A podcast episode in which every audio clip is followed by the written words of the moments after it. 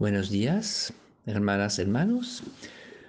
Hoy empezamos el tiempo de la cuaresma, este tiempo favorable que nos eh, invita a convertirnos, es decir, a volvernos al Señor, hacia Él que nos, que nos llama, tiempo para intensificar nuestra relación personal con el Señor, para tener un gran deseo de progresar en el conocimiento, conocimiento de Jesús y de su, de su palabra.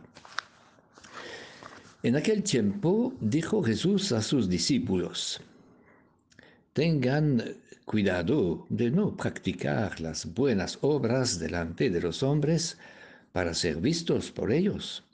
De lo contrario, no tendrán recompensa del Padre de ustedes que está en el cielo.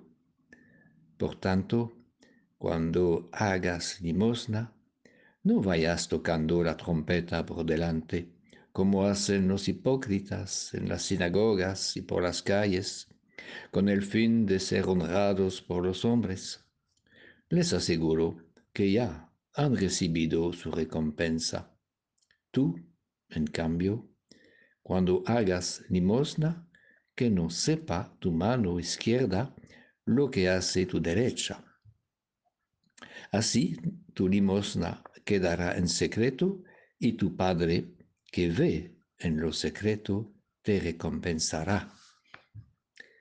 Cuando ustedes oren, no sean como los hipócritas, a quienes les gusta rezar de pie en las sinagogas y en las esquinas de las plazas para que los vea la gente, les aseguro que ya han recibido su recompensa. Tú, en cambio, cuando vayas a orar, entra en tu habitación, cierra la puerta y ora a tu Padre que está en lo secreto. Y tu Padre que ve en lo secreto te recompensará. Cuando ayunen, no pongan cara triste como los hipócritas, que desfiguran su cara para hacer ver a la gente que ayunan. Les aseguro que ya han recibido su recompensa. Tú, en cambio, cuando ayunes, perfúmate la cabeza y lávate la cara, para que tu ayuno lo note, no la gente, sino tu Padre que está en lo secreto, y tu Padre que ve en lo secreto te recompensará. Hoy, miércoles de ceniza, empezamos el tiempo de la cuaresma que como cada año nos llama a la conversión del corazón. Dios mira el corazón y se repite varias veces en el Evangelio que acabamos de escuchar, tu Padre ve en lo secreto. Dios conoce todos nuestros deseos y nuestros anhelos.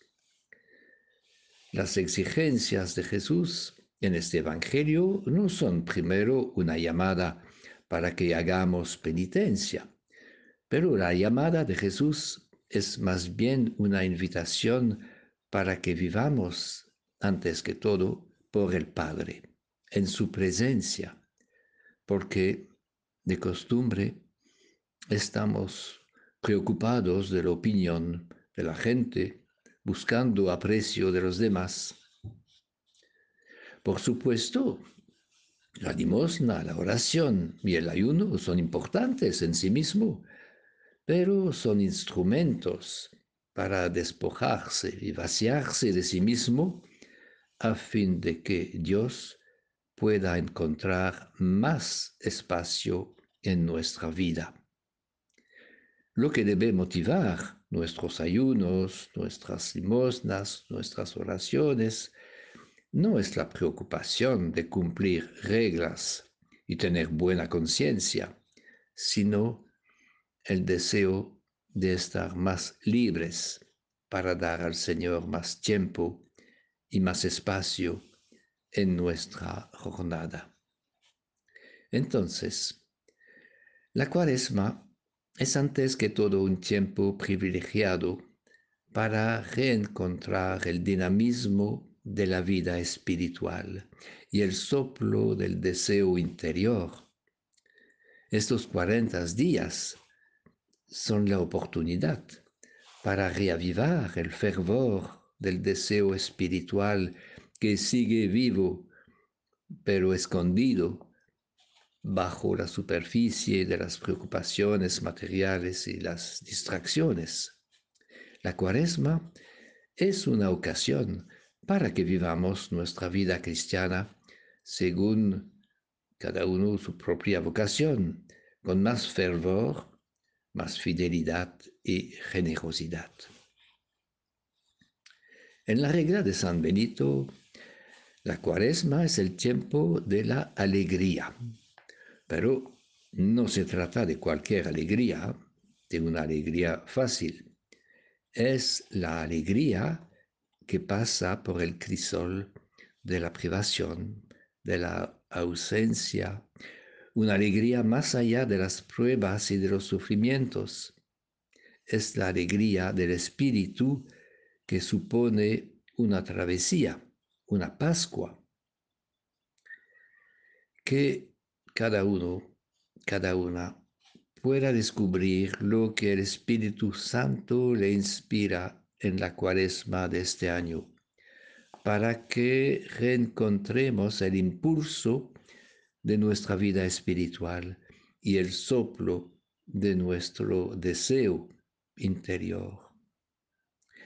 San Benito quisiera que esperemos la Santa Pascua con el gozo de un anhelo espiritual lo sabemos, el anhelo, el deseo, eso es fundamental en la vida.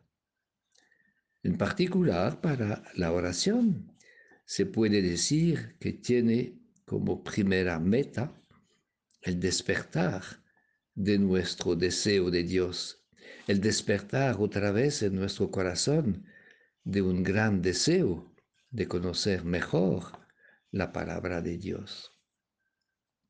Quizás en estos días de la cuaresma podríamos anotar cada día un encuentro, una palabra, un pequeño acontecimiento, algo que ha suscitado nuestro deseo de dar gracias a Dios y nos ha animado a perseverar en nuestra búsqueda de Dios.